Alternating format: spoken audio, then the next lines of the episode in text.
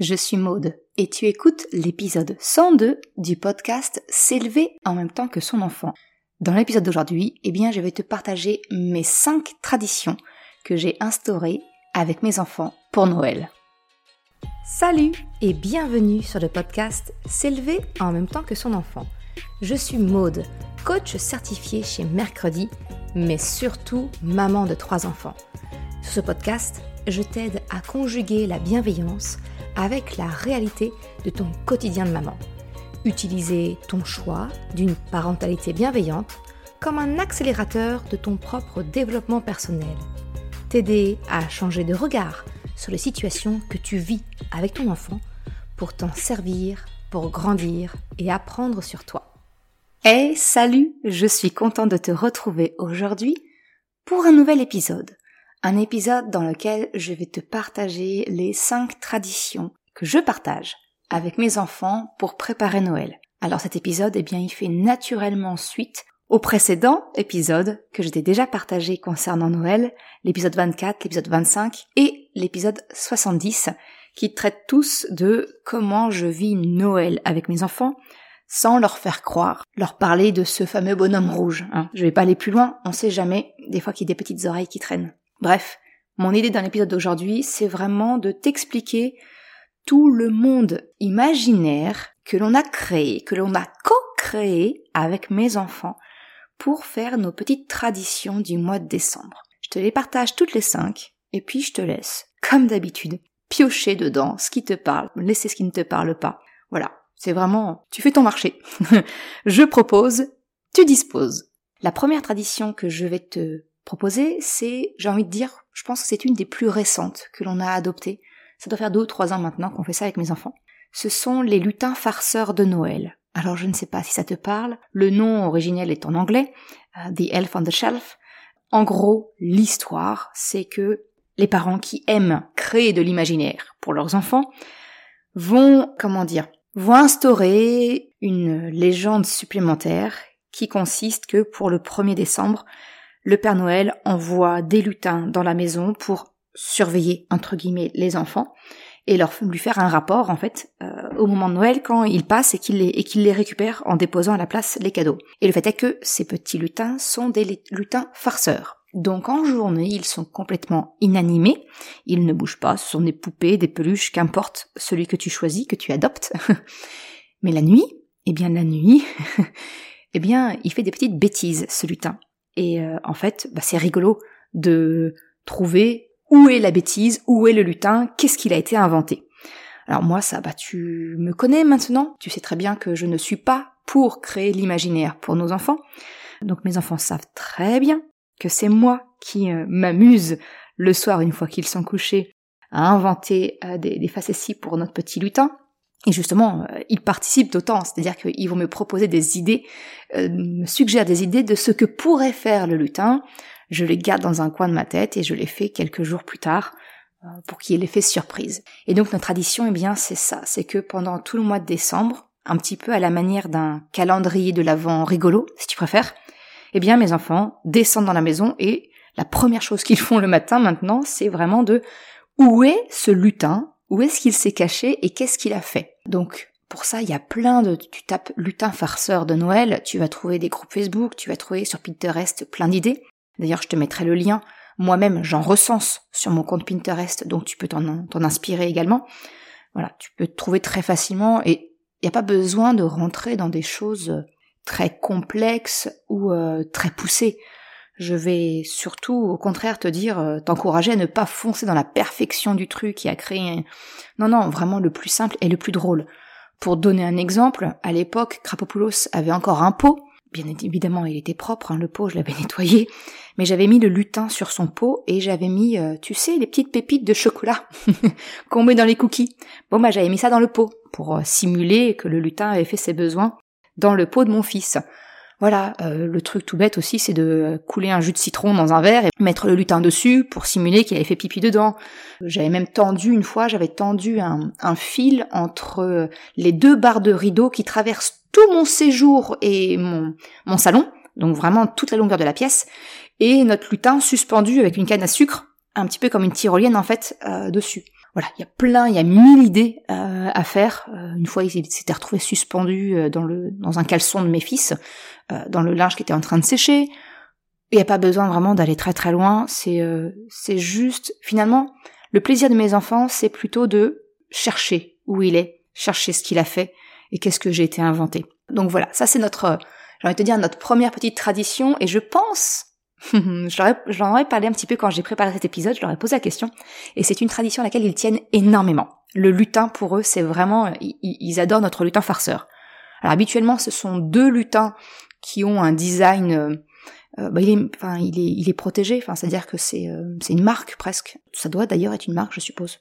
Là, pour le coup, j'ai pas vérifié l'information. Moi, c'est pas un design qui me plaît, c'est pas un personnage que je trouve super joli, donc j'ai tout simplement pris un, un lutin du commerce dans les magasins de, voilà, de décoration de Noël. mon seul critère dans mon cahier des charges, c'était qu'il devait avoir les membres souples pour justement euh, le manipuler comme je veux et lui faire faire les, acrobaties que je souhaite. Donc euh, si tu vas sur mon site internet ou même sur Pinterest, hein, tu, verras également mon, mon, petit lutin à moi. On l'appelle Augustin entre nous. C'est Augustin le lutin. Et voilà. Donc encore une fois, libre à toi de voir si l'idée te plaît, si tu souhaites adopter toi aussi un lutin farceur chez toi du 1er au 25 décembre.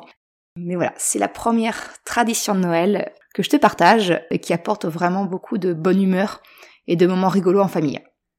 Alors si on continue dans la dans la lignée, bah, ma deuxième tradition, j'ai envie de te dire, c'est l'incontournable calendrier de l'Avent. Je pense que c'est d'ailleurs la première que tu devais attendre de ma part.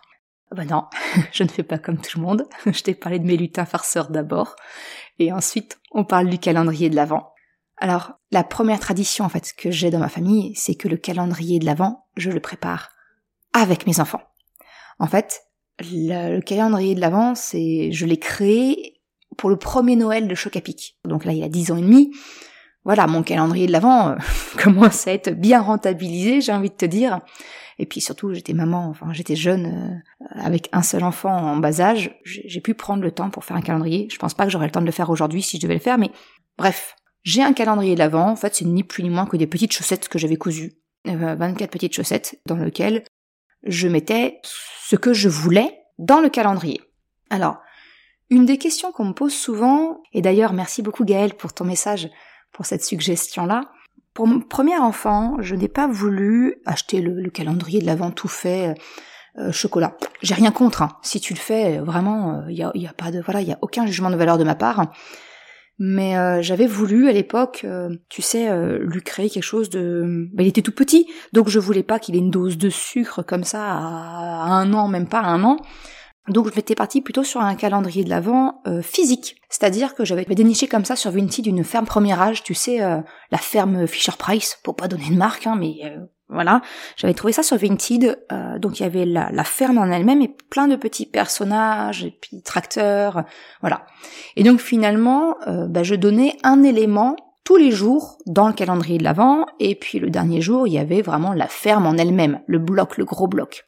Ok, très bien. Pour cette année, c'était voilà, c'était comme ça que j'avais imaginé le truc. Et s'est posé la question euh, quelques années après, quand ma fille euh, est arrivée et vraiment été en âge d'avoir euh, elle aussi de comprendre Noël, de vivre Noël et d'avoir un calendrier de l'avant.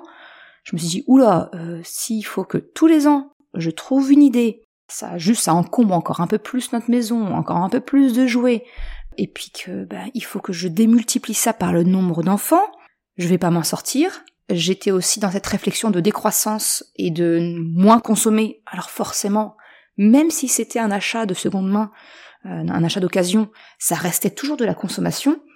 Donc je me sentais pas franchement alignée avec ça, et il y avait cette question de d'équité entre les deux. Dire voilà, ben ce que je vais donner à l'un, je peux pas donner à l'autre, euh, quelque chose en commun, c'est pas vraiment juste. Donc c'est à ce moment-là en fait que j'ai vraiment fait le switch dans le calendrier de l'avant pour sortir d'un calendrier de l'avant physique où on a quelque chose, du verbe avoir, à plutôt avoir un calendrier de l'avant qui te propose des activités de faire ensemble, de vraiment de moments, de participer, de vivre des moments ensemble. Vraiment sortir de la possession du verbe avoir pour vraiment plutôt aller dans le, bah dans le cœur de ce qui m'est en tout cas moi important, c'est de mettre l'accent sur les moments que l'on vit ensemble. Donc maintenant tu vois un petit peu le cheminement que j'ai eu par rapport à cette notion du calendrier de l'Avent. Eh bien en fait le calendrier de l'Avent aujourd'hui, euh, mon calendrier de l'Avent, il y a trois éléments dans chaque chaussette pour mes enfants. Le premier, eh bien, c'est naturellement un chocolat. Hein, voilà. Aujourd'hui, je suis revenue au chocolat normal. En fait, j'achète des chocolats en vrac euh, chez l'un, c'est un chocolatier près de chez moi. En plus, mes enfants ont des goûts euh, différents. Il y en a un qui préfère le chocolat blanc, l'autre au lait et l'autre noir. Donc, euh, il y en a pour les goûts de tout le monde, un petit chocolat chacun. Il y a également, on a un livre depuis le début. Alors là, celui-ci, je l'ai trouvé depuis le début, c'est le livre de Noël de Balthazar. Où en fait, c'est un livre coffret qui comprend 24 petites histoires. Mais vraiment toutes mini, hein. c'est vraiment au format d'une petite carte D'accord? Et euh, ce livre de Balthazar, voilà, chaque jour, il y a une petite histoire associée à lire qui va expliquer eh bien les origines chrétiennes, par exemple de Noël, le lien avec Saint Nicolas, le lien qu'a Saint Nicolas avec la création de la légende du Père Noël, l'explication également du Père Fouettard, il y a des recettes de Noël, enfin voilà, il y a tout un il y a tout un univers autour de Noël qui correspondait en tout cas à mes valeurs, parce qu'on parle clairement de la légende du Père Noël, donc il n'y a pas cette notion de, de faire croire, voilà, je vais pas m'étendre plus dessus, mais tu comprends l'idée, et je suis très fan de la pédagogie qui y a autour de, l'univers euh, littéraire de Balthazar. Encore une fois, je te mettrai le lien en description. Mais bref, dans notre calendrier de l'Avent, il y a donc un chocolat pour chacun, et en fait, je vais venir, ce petit livre de Balthazar, je vais venir le dégarnir et euh, je vais redistribuer les cartes dans chacun des pochettes, chacune des pochettes de mon calendrier de l'Avent. Ce qui fait que tous les jours, les enfants reconstituent le livre de Balthazar au fur et à mesure qu'on a lu, qu'on a reçu l'histoire et qu'on l'a lu. Donc euh, ça, c'est le deuxième élément donc qu'il y a dans la chaussette. Un, le chocolat. Deux, l'histoire du jour de Balthazar. Et le troisième élément, eh bien, c'est ce que je t'expliquais. Je suis, je me suis plutôt tournée vers un calendrier de l'Avent des moments en famille, et c'est vraiment, euh, voilà, j'ai une liste d'activités. En fait, au fur et à mesure, on y réfléchit avec les enfants. C'est quoi les activités de Noël? Donc la première année, je les ai proposées, d'accord? Et puis ça fait maintenant plusieurs années, on refait le point avant de faire le calendrier de l'avant, donc fin fin novembre avec mes enfants. On fait le point des activités qui ont plu, celles qui n'ont pas plu, donc on les élimine. Peut-être des nouvelles qui arrivent, des suggestions, et puis on, on incrémente comme ça notre calendrier de l'avant avec des nouvelles activités. Donc ce que je te propose, eh bien, c'est euh, de te rendre sur le site internet merrecredi.com, sur l'article associé de cet épisode, donc merrecredi.com slash 102, et dans l'article, eh bien, tu auras la possibilité, si tu le désires, de télécharger un modèle, en fait, de, à imprimer, hein, de bon, entre guillemets, pour un calendrier de l'avant de moments en famille, et tu, voilà, tu pourras imprimer les bons, il y en a un bah, pour les 24 jours, et tu seras tout à fait libre, eh bien, d'écrire au dos les activités que tu retiens. Je vais te faire la liste, bien évidemment, je vais pas te laisser dans la nature comme ça, je vais te faire des suggestions, en tout cas je vais te partager celles que nous faisons en famille, en tout cas jusqu'à l'année dernière, parce qu'on va rebattre les cartes cette année, et je vais voir celles qui ont eu du succès l'année dernière, et celles que mes enfants veulent abandonner, et peut-être s'ils ont des nouvelles, suggestions. Mais en tout cas, je vais te partager la liste des activités que nous avons faites l'année dernière pour le calendrier de l'Avent. Donc voilà, tu le vois, notre calendrier de l'Avent, il a trois éléments. La petite douceur, le chocolat. La deuxième chose, c'est l'histoire de Balthazar. Et le troisième, eh bien, c'est l'activité en famille du jour que l'on va faire. Et donc, dans ces fameuses activités, il y a des choses comme, enfin, tu vas voir, c'est vraiment des choses très très simples. Hein. Ça va être euh, un dîner aux chandelles. Donc, c'est-à-dire qu'on va prendre notre repas de famille comme d'habitude dans la cuisine, sauf qu'on va allumer toutes les bougies, on va sortir toutes les bougies qu'on peut avoir dans la maison, on va les mettre à table et on éteint toutes les lumières. Ça donne une ambiance particulière. On vit un moment différent. Je sais que les enfants aiment bien ça. Euh, le dîner aux chandelles, euh, ça fait plusieurs années qu'il qui survit dans la liste, celui-ci. Ils l'aiment bien. Il y a le traditionnel pique-nique au pied du sapin. Alors, euh, il faut savoir que nous, une de nos traditions familiales, c'est que chaque vendredi du début des vacances scolaires, mes enfants, leur tradition, c'est qu'on mange fast-food, pour pas le nommer McDo, hein, souvent c'est lui, McDo, Burger King, on a un duel entre mes deux fils sur leurs préférences. Mais bref. Donc en fait, on mange, on mange fast food, on commande et on mange à la maison. Et bien souvent, on le mange au pied du sapin. Parce que le sapin, chez nous, on le fait le dernier week-end de novembre. Donc euh, comme ça, on attaque début décembre. Il est là et on peut faire notre pique-nique au pied du sapin. Il y a aussi des idées comme euh, simplement bah, faire un massage avant de dormir, un massage en famille, une sortie au cinéma, faire un goûter avec euh, du chocolat chaud, de la crème fouettée, tu sais, dessus, une soirée crêpe Voilà, une soirée où le repas, eh bien, ce sont des crêpes. Une des activités, c'est d'aller voir les illuminations de Noël de la ville. Euh, J'habite près de Caen, et donc généralement, on va voir les spectacles qu'ils ont prévus au niveau du village de Noël à Caen. Une des activités possibles aussi, c'est de proposer à ton enfant de choisir le menu du jour. C'est lui qui décide ce que l'on mange. Une chose aussi que mes enfants aient bien aimé, c'est de manger le repas à l'envers. C'est-à-dire qu'on commence par le dessert et on termine par l'entrée.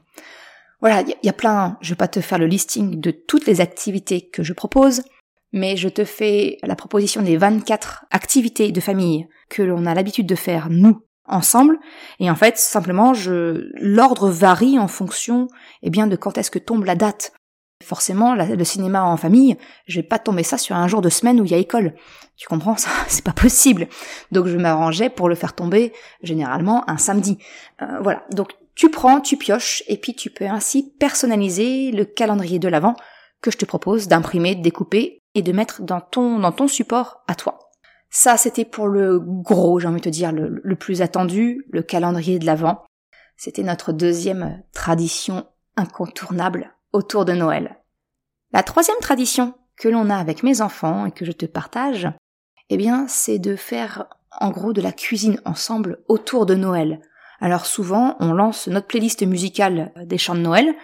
D'ailleurs, tu auras le lien également en description de l'épisode et sur l'article de blog où je mets toutes les chansons qu'on aime beaucoup pour Noël, et on lance cette playlist-là et on fait la cuisine. Alors, euh, il y a une année où on avait fait, on avait cuisiné des mendiants, nous-mêmes. Euh, une autre année, on avait fait des truffes au chocolat, euh, des sablés de Noël, bien évidemment, hein, les grands classiques. Et l'année dernière, je crois que c'était un pain d'épices qu'on avait fait. Et voilà. Et cette année, bah, je vais demander à mes enfants qu'est-ce qu'ils préfèrent. Est-ce qu'on fait des mendiants? Est-ce qu'on fait des truffes, du, des sablés, pain d'épices? Je vais voir en fonction de, de leur demande pour m'adapter à ce qu'ils préfèrent. Mais en tout cas, au cours du mois de décembre, il y a, c'est souvent un mercredi, c'est souvent, je fais ça souvent seul avec les, enfants, et ben c'est souvent une activité qui, euh, passe relativement bien euh, dans ce genre de, de journée. Donc ça, c'était notre troisième tradition, c'est avoir un moment de cuisine lié à Noël en famille. Et souvent, pour pas dire à chaque fois, en fait, c'est l'objet de créer un cadeau de Noël pour la famille. Souvent, eh bien, ce qu'on a, ce qu'on a cuisiné, on va le manger nous, bien évidemment, pas question que je passe à côté des truffes au chocolat, on soit bien d'accord. Mais en tout cas, euh, les enfants comme ça, on met dans des petits sachets et c'est ce qu'ils vont offrir, par exemple, à leurs grands-parents, à leurs oncles, à leurs tantes. Euh, voilà, c'est c'est le moyen qu'ils ont aussi de faire des petits cadeaux aux proches. La quatrième tradition que je souhaite te partager, c'est, euh, tu sais, peut-être que tu as entendu parler autour de toi, ce qu'on appelle les boîtes de Noël solidaires. Alors ça, c'est pas une tradition que j'instaure tous les ans, parce qu'en fait, c'est vraiment fonction de si c'est une opération qui est reconduite près de chez moi euh, cette année ou non. Donc par exemple là, aujourd'hui 2023, euh, je ne sais pas encore si ça va être mis en place, mais en tout cas les dernières années ça a été mis en place et on y a participé avec mes enfants. Donc la boîte de Noël solidaire, en fait, tu sais, si tu connais pas, je t'explique rapidement. Puis sinon tu cherches sur Google, tu vas trouver plein de liens là-dessus. Mais en gros, c'est de constituer une boîte, à peu près de la taille d'une boîte de chaussures, hein, qui sera remise, eh bien, peut-être à une personne sans domicile fixe, une personne dans la nécessité, euh, une famille, un enfant, enfin, peu importe, par des réseaux comme les Réseaux du Cœur ou euh, la Croix-Rouge. Voilà, il y a plein de euh, secours populaires. Enfin voilà, il y a vraiment plein d'organismes qui ont repris le concept et qui l'ont adapté pour eux en fait. Et le but, c'est de partager comme ça des choses bien évidemment qui sont en bon état. On s'en sent bien d'accord. le but, c'est pas non plus de, de refourguer les choses qu'on ne veut plus à la maison, mais c'est en tout cas d'offrir une deuxième vie aux choses et qui peuvent servir à d'autres, leur être utiles. Donc c'est souvent constitué de quelque chose de chaud en fait, hein, qui vraiment va leur apporter de la chaleur. Une écharpe, des gants, un bonnet, des chaussettes, un truc tout simple. Un produit d'hygiène comme du savon, une crème, du parfum, une brosse à dents, un loisir, euh, voilà, que ce soit un, livre poche euh, que tu as lu, lu et relu, et que voilà, il a terminé euh, sa vie chez toi, eh bien, il peut venir divertir quelqu'un d'autre, un jeu de cartes, peu importe. Et puis aussi une petite douceur non périssable. Donc ça va être des bonbons, du chocolat, enfin voilà, quelque chose bah, qui fasse plaisir aussi.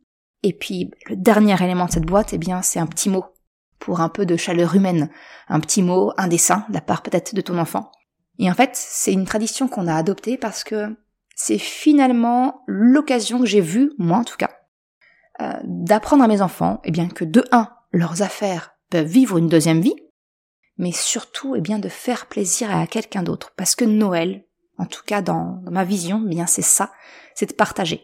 C'est apprendre aussi aux enfants l'altruisme. Alors, autant dire que la première année, ça a été très difficile pour Chocapic. Parce que, alors lui, il a vraiment énormément de mal à se séparer des choses. Même si c'est trop petit, même si son pied il rentre plus dedans, euh, il ne peut pas mettre une paire de baskets au don collectif, alors que son pied rentre plus dedans, c'est trop difficile pour lui. Il me demande de le faire sans que sans qu'il le voie. Tu vois un petit peu l'idée. Donc là, forcément, c'était compliqué pour lui quand je lui ai proposé ça. Mais je l'ai pas forcé. En fait, j'ai pas du tout forcé mon fils. Je, j'ai fait moi. Il m'a vu choisir moi, dans mes affaires, un livre poche, bien que j'avais lu, que j'avais beaucoup aimé, mais que je savais très bien que j'allais pas relire, ou que si jamais j'avais besoin, il était facilement accessible dans une bibliothèque. J'ai également pris une tablette de chocolat de ma réserve personnelle, parce que oui, j'ai une réserve personnelle. et il m'a vu prendre dans mon petit placard, et il a vu que, ah, c'est pas le lutin de Noël que t'entends à côté de moi, la petite clochette, c'est mon chat. Bref, pour en revenir à l'épisode, mon fils m'a vu faire moi, il a vu sa petite sœur faire de même. Alors elle, au contraire, j'ai dû la freiner, parce que elle, euh, elle aurait même donné ses jouets actuels sans problème. Donc là, j'ai dû un petit peu la réfréner.